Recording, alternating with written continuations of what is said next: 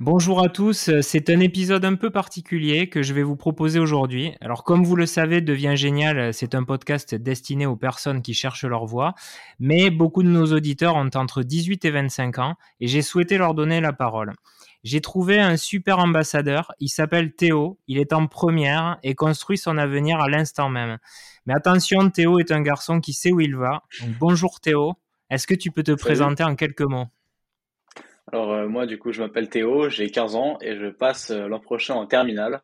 Donc euh, ça fait maintenant 2-3 ans que je sais à peu près ce que je veux faire plus tard sur mon avenir, sur mon futur et que je travaille pour le prendre en main et pour pouvoir optimiser tout ça. Alors on va, on va y revenir bien sûr au travers des différentes questions. Mais d'abord, une première question, c'est comment se passe justement le lycée? Si tu devais qualifier le genre d'élève que tu es, tu dirais quoi? Euh, le se passe plutôt bien, mais je dirais que je suis un élève un peu décalé. Je suis pas dans la norme parce que je vais pas être le genre de personne qui va aimer euh, euh, passer son temps à parler pendant les cours ou à forcément, enfin du coup, essayer de gruger pour faire le moins possible. Disons que je vais sélectionner les matières dans lesquelles je bosse, euh, que dans ce que je vais trouver intéressant, ce que je sais qui va me servir pour les années à venir, je vais être attentif et je vais participer. Mais euh, des matières comme par exemple, je sais pas si ça parlera à certaines personnes, mais l'enseignement scientifique, qui est obligatoire, donc c'est en gros faire des expériences. Je ne vais absolument pas bosser dedans. Je préfère travailler sur LinkedIn par exemple ou sur autre chose pendant ces cours-là, parce que je considère ça inutile pour mon futur. Alors, tu as un âge euh, où le corps enseignant, quand même, vous pousse à travailler sur votre avenir. Euh, toi, aujourd'hui, euh, comment tu gères ce parcours? Alors, tu, l'as un peu dit, justement, tu es un peu en marge, mais explique-nous quelle est ta vision des choses et la stratégie que tu mets en place? Alors là-dessus, j'ai une chance, c'est que je sais exactement ce que je veux faire, même comme études supérieures plus tard. Donc ça au moins j'ai déjà fait tout ce travail d'introspection, essayer de déterminer ce que je voulais faire. Du coup, euh, même mes professeurs sont au courant et je suis assez proche d'eux parce que je vais leur demander beaucoup de questions par rapport à l'examen que je vais faire plus tard, qui est donc le concours Sésame pour le post-bac. Et euh, là-dessus, je sais exactement ce que je veux travailler. Mes professeurs savent que je travaille de manière très orientée vers mes examens en post-bac plutôt que euh, vers le jour même, sur l'année, sur le moment. Je sais pas si c'est clair comme réponse. Si, si, et on va d'ailleurs rentrer dans le vif du sujet parce que justement, la première fois qu'on a parlé ensemble, tu m'as dit, euh, voilà, je sais exactement ce que je veux faire. Alors, est-ce que tu peux nous expliquer ton projet professionnel puisque maintenant il y a le suspense qui est, qui est, bien installé Alors, j'ai différents projets à différentes échelles. mon projet sur le très long terme, c'est parce que je le vois depuis que je suis petit, c'est un gros problème. Je vois que l'éducation dans le monde ne fonctionne pas comme elle devrait l'être. Je vois aussi que la recherche n'est pas du tout optimisée et qu'il y a un système de concurrence et de rentabilité sur du court terme qui handicape et qui est très néfaste pour la recherche. Alors, euh, mon projet de vie, finalement, c'est de révolutionner complètement l'éducation dans le monde pour permettre déjà que ce soit beaucoup plus égal pour chaque population, mais surtout de beaucoup plus l'adapter à l'individu, comme j'ai pu le voir dans certains endroits où c'est beaucoup mieux fait, même en Asie par exemple, où ils contrôlent mieux, beaucoup mieux l'éducation et même pareil au niveau de la recherche, créer un système de recherche qui soit beaucoup plus optimisé sur du long terme, principalement pour euh, le climat aussi, parce que le problème aujourd'hui, c'est qu'on est beaucoup plus sur du court terme et que ça ne peut pas fonctionner. Donc pour ça, pour atteindre mes objectifs long terme, j'ai déjà prévu euh, ce que je voulais faire euh, sur le court moyen terme. Je sais que je vais avoir besoin de développer un empire financier qui me permettra de dépenser sans compter dans mes objectifs. Donc pour ça, à court terme, j'ai prévu de lancer une agence en SMMA avec LinkedIn. C'est pour ça que vous pouvez me suivre sur LinkedIn d'ailleurs où je parle régulièrement de SMA. Et euh, j'ai d'autres projets sur le moyen terme, comme par exemple un simulateur euh, qui est très très complexe à mettre en place, un simulateur du monde entier. Et, mais au moins j'ai les idées déjà précises sur les différentes étapes qui me permettront d'atteindre mon but final, même si c'est voué à évoluer, hein, c'est ce qui paraît finalement logique. Alors pour, les jeunes qui nous écoutent et qui connaissent pas forcément justement le type d'agence que tu veux monter, est-ce que tu peux expliquer euh, de quoi il s'agit? C'est vrai que SMMA peut paraître assez barbare. En fait, du coup, le SMMA, donc le Social Media Marketing, c'est gérer la stratégie digitale euh, de communication, de commerce, de marque ou de d'entreprise en général. Donc, ça consiste à gérer à la fois la, création de contenu sur les réseaux sociaux, mais aussi la publicité, que ce soit du Facebook Ads, du Google Ads, ça dépend des compétences. Et parfois, on peut aussi faire euh, du coup les campagnes mail ou les sites internet selon les, les besoins du client. Alors comment, euh, en fait, est venue cette vocation Alors d'abord, euh, tu parlais d'une ambition quand même qui est assez large, puisque là, tu veux quand même révolutionner un pan de la société, donc ce qui est, euh, ce qui est génial. Et puis, je pense que d'ailleurs, il faut avoir ces rêves-là et cette ambition. Et, euh, et justement, après, comment tu t'es dit, bah, en intermédiaire, je vais justement être entrepreneur et, créer ce type de business? Est-ce que c'est des gens qui t'ont influencé? Est-ce que tu, tu suivais des personnes qui t'ont inspiré? Enfin, comment on en arrive à cette réflexion-là à ton âge? Alors c'est vrai que j'ai eu de la chance d'être dans un bon milieu là-dessus, parce que, euh, alors à la base, tout petit, j'avais pas du tout ces projets-là. Euh, je voulais juste euh, être écrivain, écrire de mon côté, devenir riche et vivre ma petite vie tranquille. Sauf que à 5-6 ans, en fait, c'est vraiment, bah, c'est dans l'éducation où j'ai commencé à rencontrer des problèmes par ma différence, à la fois socialement, mais aussi par rapport à mon développement. Je me retrouvais à faire des choses qui étaient incohérentes. Et euh, c'est à 8-9 ans où, en fait, comme mon père est entrepreneur, j'ai commencé à découvrir tout ce milieu-là, à me renseigner, à lire des livres comme euh, Economics, qui est une bande dessinée assez complexe, mais que je vous recommande si l'économie ou en général vous intéresse. Euh, c'est en lisant ce genre de livre que j'ai commencé à me dire, bah tiens, pour atteindre, enfin pour changer ça, pour atteindre mes ambitions, il va falloir que je développe tout ça. Et euh, mon projet, du coup, euh, là-dessus, ma perspective, c'est plus, je dirais, un Richard Branson, plus qu'un Jeff Bezos ou un autre, ou un Steve Jobs, un Richard Branson qui s'est construit au fur et à mesure en partant de bas, mais en suivant ces différentes étapes qu'il avait prévues dès le début. Et c'est comme ça que du coup, depuis quelques années, je savais quelle direction, mais c'est que récemment encore que j'ai eu la chance de, de trouver quels seraient les, les différents moyens, les bonnes étapes, qui d'ailleurs, ça se trouve, dans deux ans, ça va complètement changer. Mais ça c'est que récemment que j'ai pu trouver, grâce à l'influence de mon père, grâce à l'influence euh, d'autres personnes que j'ai rencontrées sur LinkedIn euh, ou sur d'autres réseaux sociaux, mais euh, oui, l'environnement joue un rôle très important. Et euh, une phrase est très vraie là-dessus. D'ailleurs, vous êtes la somme des cinq personnes qui vous côtoyez le plus. Honnêtement, je suis pas forcément d'accord. Mais par contre, votre futur vous est la somme des cinq personnes que vous côtoyez le plus. Ça, ça me paraît déjà plus vrai. Parce que l'influence se fait sur le long terme. Alors pour réaliser tes idéaux, bon, tu le disais, toi tu, imagines quand même euh, qu'il est nécessaire d'avoir une puissance financière. Euh, est-ce qu'il y est-ce que c'est forcément la voie euh, pour réussir à avoir un impact sur la société, c'est d'avoir justement déjà l'aura financière et puis probablement le charisme médiatique?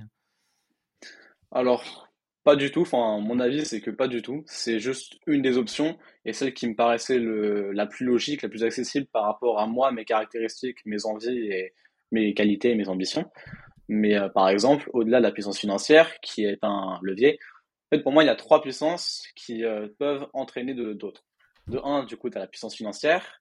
En deuxième, tu as la puissance du réseau, parce que si tu es entouré des bonnes personnes, tu peux développer de l'argent facilement, tu peux développer autre chose facilement. Et du coup, en troisième, c'est le pouvoir, euh, que ce soit en tant que membre du gouvernement, que ce soit en tant que dirigeant d'une grosse boîte.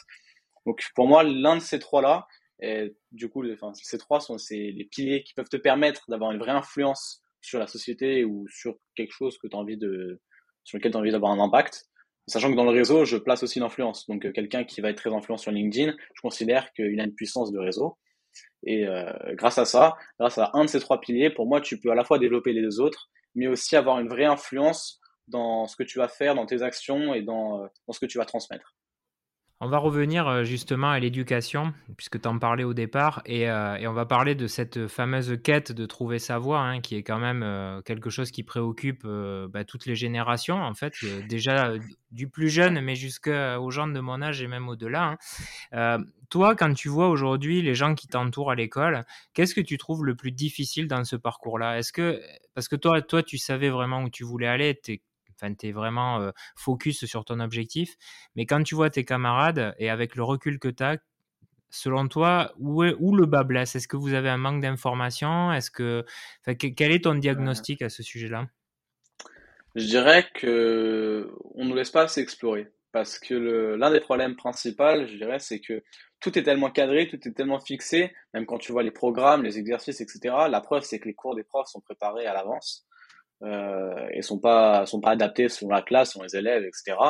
C'est que tout est tellement cadré de base que c'est compliqué de trouver son métier dans une société où de plus en plus on a besoin de se spécialiser, de sortir de la norme pour réussir à avoir un métier viable et qui nous plaît. Donc euh, c'est là le paradoxe, le paradigme presque entre euh, ce qu'on attend de nous dans la société, mais ce qui nous est, enfin ce comment est-ce qu'on est éduqué. Et je vois aujourd'hui, j'ai pas mal d'amis, même pas des amis brillants, qui enseignent sur ce que je fais, et je leur demande ce qu'ils veulent faire, et ils sont en mode, mais je sais pas, je suis les études, je suis un très bon élève, je suis l'éducation, etc. On me dit que je suis promis un bon avenir, mais j'ai aucune idée de ce que j'aimerais faire. J'ai juste suivi le modèle qui m'a été imposé. Et euh, c'est le, principal problème là-dessus. Je dirais la solution, enfin une des solutions qui serait envisageable, ce serait de vraiment laisser les, les enfants, les adolescents, etc., beaucoup plus explorer, que ce soit leur passion ou autre, et vraiment les pousser là-dessus, euh, quitte à limite perdre quelques années, tant pis, mais au moins il aura exploré une passion, il aura vu, peut-être que ça lui aura pas plu, mais au moins explorer les diverses possibilités pratiques et ne pas rester sur du théorique fixé pendant 10 à 15 ans. Alors moi, moi, je viens aussi du secteur de la tech. On se rend compte que depuis 10 ans, enfin même 20 ans maintenant, euh, il y a eu un changement fondamental de la société, des us et coutumes, des usages. Euh, on voit aussi que euh, la technologie accélère encore avec l'intelligence artificielle, la robotique, la blockchain. Est-ce que pour les jeunes de votre âge aujourd'hui, c'est un peu anxiogène de se dire que finalement, c'est même quasi impossible de prévoir le métier qu'on va faire? Eh ben, je dirais que c'est même pas ça le plus anxiogène aujourd'hui pour un jeune.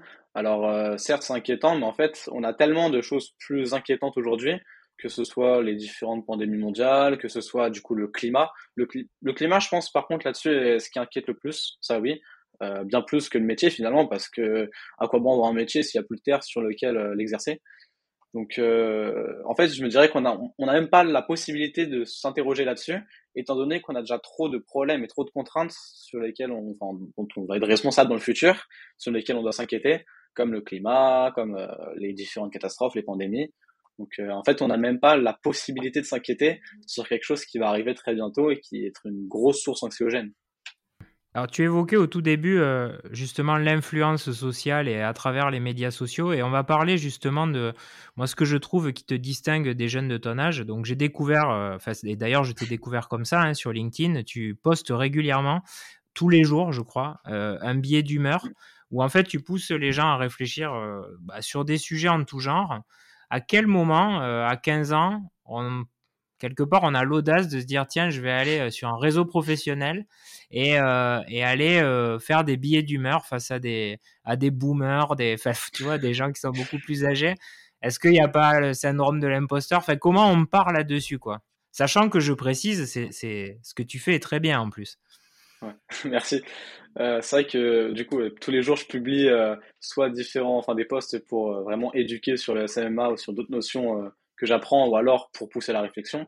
En fait, je documente mon apprentissage, hein, comme le dit si bien Ulysse, et euh, Ulysse Leban pour ceux qui connaissent.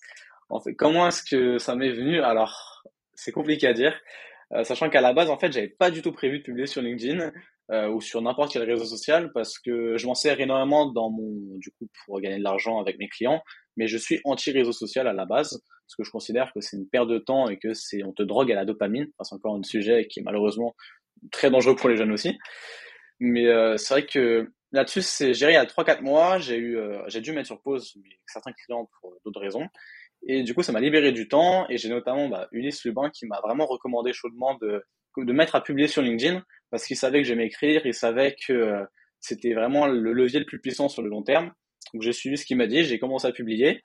Alors je me suis pris quelques belles gueules, quelques poste de merde dans la face. Hein. Vraiment, au début, c'est si quelqu'un retombe sur mes vieux posts, euh, ça risque d'être euh, très imminent pour moi. Mais Collector. C'est ça, vraiment. C'était mal écrit, c'était pas pas très bien fait. Mais bon, je les assume. Hein, ils sont toujours sur mon profil. Et euh, c'est à force d'écrire, déjà à force d'écrire, que j'ai pu déjà prendre en confiance en moi, éliminer un peu ce syndrome de l'imposteur, comme tu dis, même si je l'ai jamais vraiment trop eu. Parce que là-dessus, quelque chose qui est très fort pour éviter le syndrome de l'imposteur, c'est ne pas se poser comme un expert, c'est vrai que je le fais un peu, mais plus se poser comme un explorateur, à plutôt du coup parler de ce qu'on explore, parler de ce qu'on apprend et ne pas catégoriser. Je suis pas le bon exemple parce que je le fais souvent, mais euh, là-dessus c'est comme ça qu'en fait c'est comme ça. Je sais que ça fait plusieurs années que j'ai commencé à me renseigner, à être très curieux. C'est là-dessus je suis très curieux surtout. Et je savais, en fait, parce que je me suis rendu compte que même il y a énormément de gens beaucoup plus âgés qui étaient très intéressés, qui me posaient beaucoup de questions, et donc euh, je voyais que j'intéressais. Donc je me suis dit, ça peut très bien fonctionner aussi sur un réseau social comme LinkedIn, en partageant toutes les choses que j'apprends, tous les différents trucs que j'explore, tout ce qui m'intéresse. Et au final, la preuve, c'est qu'aujourd'hui, euh, bah, ça monte bien et ça intéresse pas mal de monde a priori. Oui, alors d'ailleurs aussi, tu, tentes de vulgariser des concepts de philosophie, euh, alors qui sont parfois compliqués, euh, qu'on rejette d'ailleurs souvent quand on a ton âge et qu'on est au lycée. alors d'où ça vient ça aussi? C'est une passion la philosophie? Alors pas du tout. Euh, ce qui est très marrant, c'est que, euh, enfin, la philosophie, ah, depuis toujours, enfin, alors peut-être que ça c'est mon petit côté en décalage, petit côté précoce qui fait ça, je me suis toujours posé des questions euh, très bizarres. Enfin, à 4-5 ans, ça m'arrivait souvent d'aller voir ma mère et lui dire Mais maman, c'est quoi la mort euh, Qu'est-ce qu'il y a derrière Comment ça se passe J'ai envie de comprendre. Donc euh, je pose des questions là-dessus depuis tout petit. Et euh, récemment, j'ai découvert la chaîne du précepteur que je recommande, que je recommande beaucoup, qui lui vulgarise des concepts, euh, des concepts, du coup philosophiques, un peu comme je le fais, mais sur de beaucoup plus longues vidéos et beaucoup plus complètes en termes d'information et de contenu. Et euh, c'est grâce à ça que je me suis dit bah tiens, j'ai de l'information qui est condensée, ça m'intéresse beaucoup, donc je consomme pas mal de ces vidéos. Est-ce que je pourrais pas en faire des encore plus petits résumés pour LinkedIn, voir si ça pourrait intéresser les gens pour essayer de rendre ça plus accessible? Parce que même sur ces résumés, c'est assez difficile d'accès. Je me dis, est-ce que ça ne serait pas intéressant de rendre des trucs qui paraissent lointains, qui viennent du lycée, des trucs bizarres, plus accessibles pour euh, les gens de tous les jours? Parce qu'en fait, on s'en rend pas compte, mais euh, les enseignements de la philosophie, contrairement à ce qu'on peut penser, que c'est des trucs un peu lointains, un peu mystiques, il y, a, y, a des enseignements très simples et basiques à mettre en place dans sa vie, dans la vie de tous les jours pour améliorer finalement son quotidien. Est-ce que toi, ça t'aide justement dans la vie et dans ta construction euh, de, d'explorer euh, ces concepts hein? Euh, Comme tout en fait, c'est ça a contribué à ma construction personnelle. Comme tout ce que j'explore, c'est tout ce que j'explore, tout ce que j'apprends contribue finalement à me former, à me forger et à me développer en tant que qu'être sur cette terre. Alors justement, tu as un côté un peu ovni. quand tes camarades d'école te voient faire tout ça, c'est quoi leur perception? Bah déjà, j'ai de la chance parce que je suis dans un milieu euh, assez aisé, pour être honnête. Donc euh, déjà, ça choque un peu moins, je pense, que si j'étais euh, dans un milieu plus, enfin, moins aisé, simplement. Donc là-dessus, j'ai de la chance, mais c'est vrai que ça étonne beaucoup. généralement, quand déjà les gens ne sont pas forcément au courant, mais quand ils se rendent compte, généralement, alors, il y a différents types de profils. Et c'est là aussi qu'on voit, c'est là pour, moi qu'on voit clairement le futur de ces personnes. Il y a ceux qui s'en foutent, qui sont, disent, ok, bah, tu fais ça, moi j'ai mes passions de mon côté, très bien. C'est voilà, elles sont indépendantes, elles s'en occupent pas. Il y a ceux qui s'y intéressent, donc qui vont essayer de comprendre, qui vont chercher à voilà se demander comment est-ce que je fais ça, pourquoi est-ce que je fais ça, quel intérêt, et même est-ce que ça peut leur servir eux. Donc ça, c'est des personnes au contraire, je trouve ça très intéressant de les aider, de leur partager. Et puis il y a ceux qui comprennent pas, qui critiquent, qui dénigrent. Et c'est là qu'on voit aussi la fermeture d'esprit. C'est le type de personnes que j'essaye d'éloigner de ma vie. Et en fait, je m'en occupe même pas. Du coup, ils ont beau critiquer, qu'ils essayent simplement. Et euh, voilà, c'est les trois types de réactions que j'observe euh, chez les personnes de mon âge, donc euh, qui identifient assez bien le profil des personnes, je dirais. Alors, tu as aussi lancé, il n'y a pas très longtemps, enfin d'ailleurs il y a quelques jours, ton premier épisode de podcast, donc, qui se nomme Petit pois carotte. Donc, je pense que les gens vont retenir.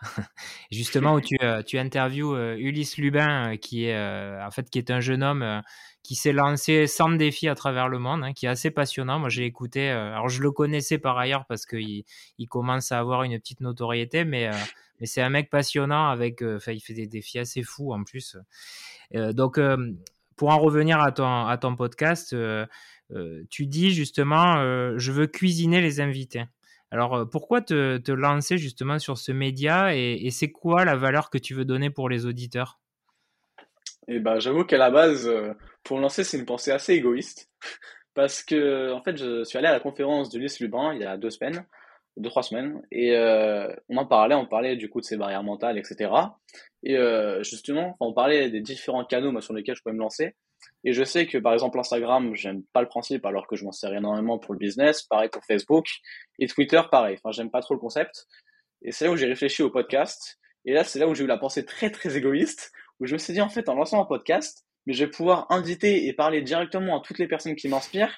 Au-delà des messages, je vais leur parler directement, leur poser toutes les questions. Et euh, en plus, puisque ça m'intéresse moi, il n'y a pas de raison que ça n'intéresse pas les autres. Donc euh, c'est comme ça, c'est sur cette idée-là que j'ai lancé le podcast. Et au final, euh, les gens sont, enfin, l'accueil super bien, c'est génial. Et j'ai invité Ulysse, mais là il y a déjà pas mal d'autres personnes prévues. Alors comme ça de tête, il y a Jean-Charles Curdali, euh, le philopreneur, ça va être très intéressant aussi de lui poser des questions. Il y a pas mal de monde qui arrive et du coup tous les vendredis comme ça, euh, il y aura un épisode où je vais pouvoir poser énormément de questions euh, à ces personnes-là et je trouve ça vraiment très intéressant. En fait, je reviens sur leur parcours en essayant de comprendre comment est-ce qu'elles ont pu passer à l'action, comment est-ce qu'elles ont pu dépasser leur barrière mentale et surmonter leur peur pour finalement se lancer, ce qui est aujourd'hui la grande difficulté de facilement 90 à 95% des gens, je dirais.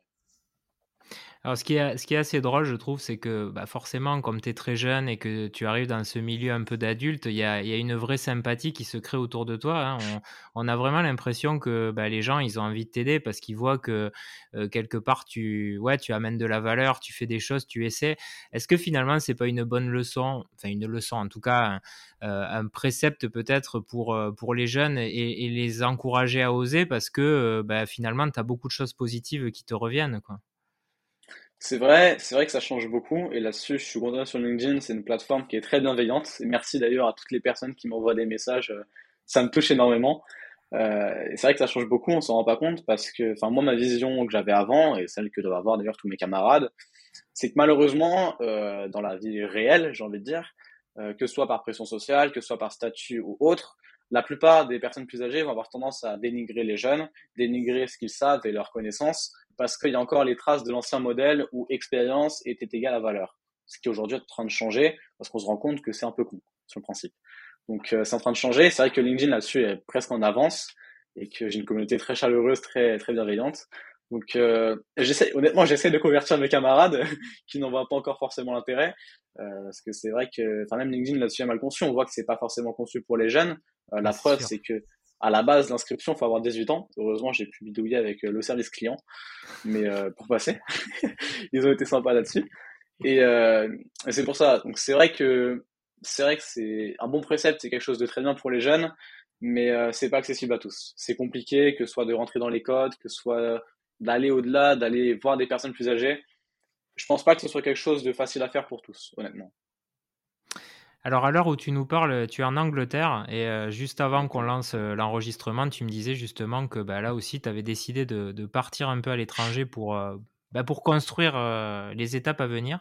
Est-ce que tu peux en parler justement de, cette initiative et, pourquoi tu es parti et, que tu nous racontes un peu ton expérience?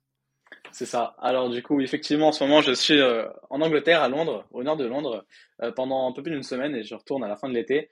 Euh, dans le projet, euh, alors du coup là je parle en français, mais dans le but d'être dans une immersion complète, à parler uniquement qu'en anglais, à écrire en anglais, à lire en anglais, à vivre en anglais pendant une semaine. Pour le, dans le but en fait, c'est vraiment de pouvoir me mettre beaucoup plus à l'aise à l'oral principalement, parce que mes objectifs, euh, du coup sur du très court terme au niveau de mes études supérieures, c'est d'intégrer euh, l'ESSEC, qui est la deuxième école de commerce en France, dans un cursus en post-bac et donc à Singapour. Singapour. Pourquoi? Parce que honnêtement déjà j'en ai un peu marre de la France et que j'ai surtout envie de voyager, j'ai envie de découvrir de nouveaux horizons parce que euh, c'est bien, il y a déjà pas mal d'horizons en France, mais je me dis si je vais à l'étranger, il y aura tellement de nouvelles opportunités que pour me construire derrière, ce sera mieux que de rester auto-centré sur ma vision européenne, occidentale, française. Donc euh, c'est ça notre projet et donc c'est pour ça que je me donne les moyens d'atteindre mes buts. Ça fait deux ans déjà que je sais que je vais aller à Singapour et ça fait deux ans que je prépare l'anglais, que je travaille pour euh, être courant, pour être presque bilingue, ce qui est nécessaire du coup pour être accepté. Donc euh, voilà ce que je fais en Angleterre. En fait, tu as un plan qui se déroule euh, quasi sans accroc, comme dirait l'agence touriste. qui évolue au fur et à mesure, mais oui, pour l'instant, on va dire que ça se passe plutôt bien.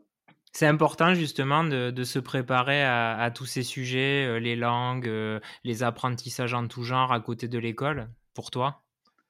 Euh, Alors déjà, je dirais que les compétences au niveau de l'apprentissage, donc que ce soit la mémorisation, que ce soit apprendre, apprendre à apprendre, enfin tout ça, la gestion de connaissances d'ailleurs, je vais d'ailleurs bientôt faire des posts dessus, c'est clairement les compétences primordiales pour n'importe qui qui cherche à se développer en sortant du système classique parce que à partir de ces connaissances-là, à partir de ces compétences-là, tu peux tout faire.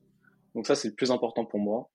Et euh, du coup, je sais même plus quelle était ta question de base. Est-ce que je me suis éloigné là-dessus Non, non, je disais, est-ce que est-ce que c'est important justement de se préparer euh, en dehors de ce que nous apprend l'école, quelque part, avec euh, les soft skills et potentiellement d'autres d'autres compétences que, que tu considères là aujourd'hui clés, comme tu viens de le dire? Je considère ça nécessaire euh, dans une société aujourd'hui qui valorise en plus le fait euh, de, de, se démarquer des autres. Donc, je considère ça nécessaire de commencer à se développer en parallèle, euh, notamment sur l'apprentissage, mais euh, pareil de planifier, de commencer à se préparer à l'avance. Par contre, il faut pas non plus tomber dans l'over-planification, à vouloir que tout soit parfait, sinon on tombe dans en fait c'est un autre syndrome, j'ai oublié le nom, mais on va chercher à ce que tout soit parfait, euh, ce qui fait qu'au final on va jamais passer à l'action et que, euh, comme le disait très bien Eric Flack dans son podcast récemment, euh, au lieu, en fait, il faut faire la différence entre le mouvement et l'action. Le mouvement, ça va être de planifier, ça va être de prévoir sur le futur. C'est nécessaire d'avoir un peu de mouvement pour démarrer l'action, Mais à force de faire que du mouvement, on n'a aucune action. Donc littéralement, par exemple, faire une heure d'anglais, parler une, enfin envoyer un message en natif. Si on n'a que du mouvement, on n'a pas d'action, on peut pas avancer. Et vaut mieux avoir trop d'action et pas assez de mouvement que l'inverse. Alors, je vais te poser quelques questions pour mieux te connaître. Alors, l'entrepreneur qui t'inspire, tu l'as un peu dit, mais. Euh, l'entrepreneur qui m'inspire, ouais, je dirais que c'est quand même euh, Richard Branson, par rapport à son parcours. Alors, plutôt matheux ou littéraire euh, Les deux. les deux, les deux. À la base, je vais devenir écrivain, mais au final, j'ai des SP mathématiques. Donc, les deux. La technologie, ou en tout cas le progrès que tu rêves de voir arriver sur la planète? Euh, du coup, c'est un de mes projets à moyen terme. Ce serait un super simulateur qui euh, simule en fait littéralement, euh, littéralement chaque information sur Terre, donc chaque chaque atome globalement et chaque mouvement, tout ce qui se passe, y compris tout ce qui est mouvement financier, enfin tout, ce qui est extrêmement complexe à mettre en place. Du coup, notamment en termes de puissance de calcul, parce que c'est une puissance démesurée pour pouvoir calculer toutes ces informations.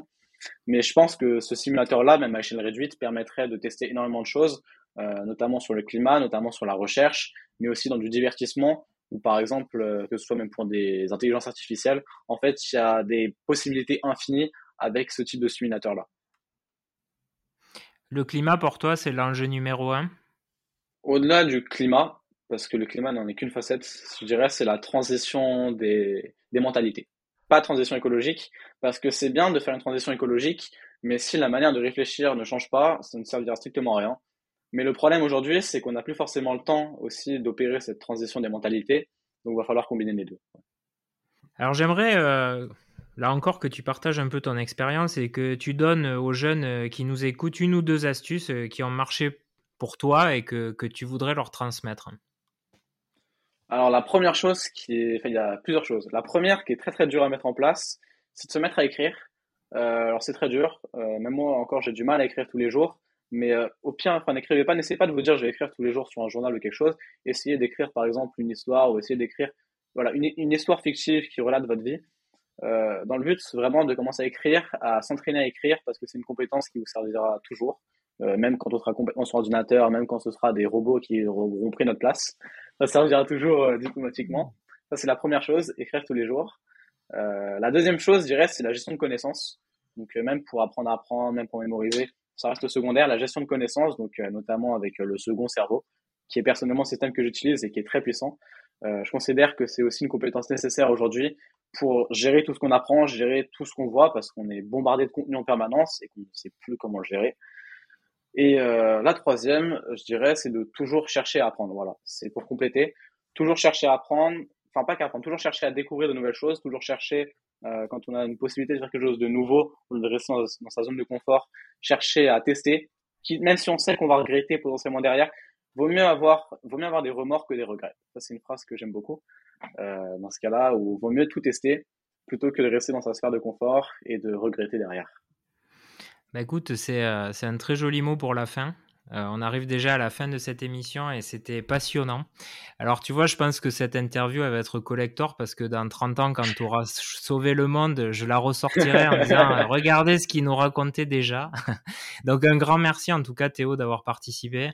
Euh, un grand bravo pour tout ce que tu fais parce que je trouve que c'est euh, déjà courageux, c'est qualitatif. Et, euh, moi, j'aime beaucoup euh, lire tes posts et, j'apprends aussi beaucoup de choses. Donc, j'invite les gens à te suivre et, à écouter aussi euh, le premier épisode du podcast. Si, juste, si tu peux faire un peu de promo, tu peux nous raconter un peu tous les combien ça va sortir le podcast? C'est ça. Alors, le podcast, du coup, Petit Pois Carotte sort tous les vendredis à 17h, globalement. Alors, peut-être que l'horaire changera, mais une fois par semaine, tous les vendredis à 17h. J'ai déjà 4-5 épisodes d'avance, donc euh, normalement, il devrait y en avoir pour un bon moment.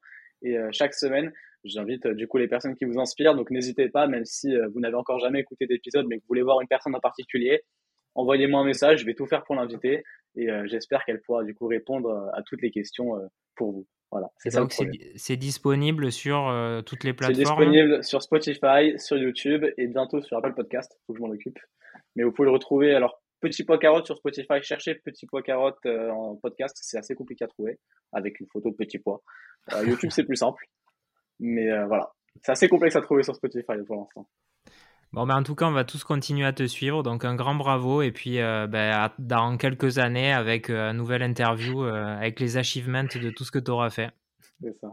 Ah ben, merci beaucoup, Jérémy. Salut Théo. Salut.